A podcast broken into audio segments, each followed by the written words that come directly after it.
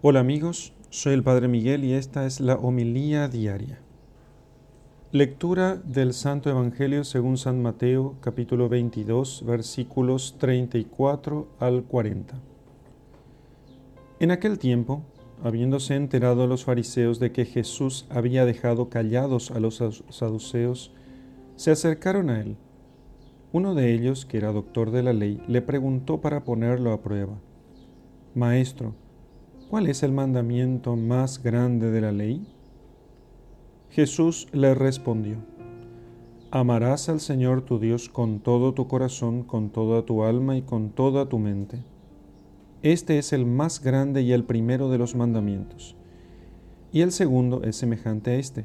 Amarás a tu prójimo como a ti mismo. En estos dos mandamientos se fundan toda la ley y los profetas. Palabra del Señor. Gloria a ti, Señor Jesús.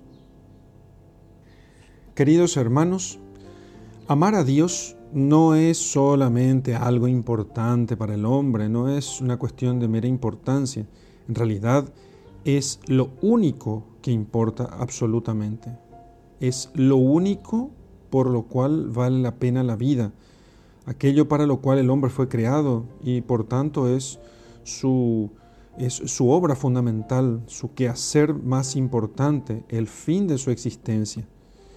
Y después será su quehacer eh, único, eterno en el cielo. Es aquello en lo que Él alcanza su felicidad, alcanza su plenitud, aquello para lo cual es. Sin esto, sin el amor a Dios, la vida del hombre queda vacía. Verdaderamente ciertas fueron aquellas palabras que después de una vida de muchos sufrimientos dejó escrita un alma enamorada, diciendo, lo que frustra una vida no es el dolor, sino la falta de amor. Así piensan y así sienten las almas enamoradas de Dios. Y este es el gran fracaso, no haber amado nunca o haber amado mal o haber amado poco.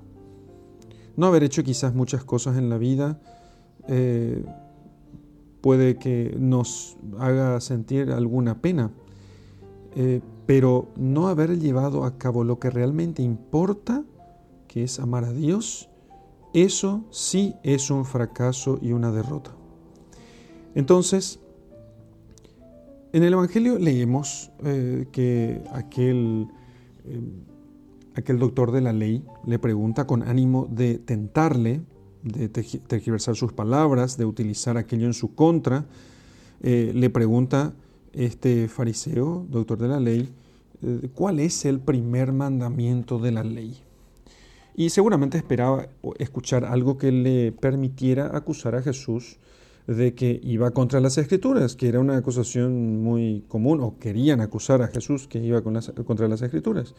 Pero Jesús le responde, amarás al Señor tu Dios con todo tu corazón, con toda tu alma, con toda tu mente. Que ese es el mayor y el primero de los mandamientos. Dios no pide para sí mismo un puesto más en nuestro corazón que comparta con, con otros amores. Quiere todo nuestro ser todo nuestro querer. No un poco de amor, un poco de la vida, un poco de nuestro tiempo. No, no, no. Él quiere todo. Quiere la totalidad de nuestro ser, de nuestro existir. Dios lo es todo. Es lo único. Es lo absoluto. Y debe ser amado ex toto corde, o sea, de todo corazón, absolutamente, sin poner, sin poner eh, medida, sin, sin poner límites, sin decir hasta aquí y no más. Y así, Cristo, el Dios hecho hombre que viene a salvarnos, Él nos ama con amor único y personal, y por eso es un amante celoso, que pide todo nuestro querer, porque si Él nos ama con todo su querer, y ama a cada hombre eh, como si fuese el único hombre, el único ser en el mundo, por eso quiere que nosotros lo amemos como si fuera, porque lo es, el único ser. Espera entonces que le demos lo que tenemos siguiendo eh, la vocación personal que cada uno tiene, a la que cada uno fue llamado, pero en esa vocación Él nos llama a amarle y a darle todo. Y amarle a través de todo lo que hacemos y de las circunstancias que pueden ser gratas o no, que suceden cada día. Dios tiene derecho a decirnos, ¿pensás en mí? ¿Tenés, eh, ¿tenés conciencia de mi presencia? ¿Me buscas? ¿Me, me buscas como tu luz?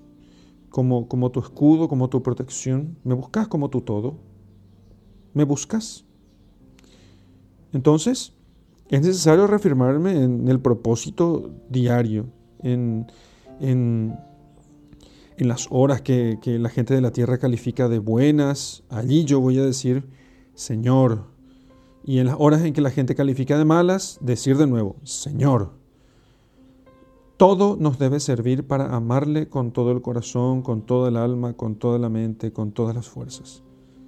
No solo cuando vamos a la iglesia a visitarle, a comulgar, a hacer una visita al Santísimo, no solamente cuando tomamos el rosario delante del altar familiar, sino en todas partes, en medio del trabajo, en medio del estudio, entre los amigos, cuando llega el dolor, el fracaso, o cuando viene una noticia inesperada. Bendito sea Dios. Si dolor, bendito sea Dios. Y si, y si gozo, bendito sea Dios. Muchas veces nosotros hemos de decirle en la intimidad de nuestro corazón, Jesús, te amo. Jesús, te amo. Acepto este dolor por vos.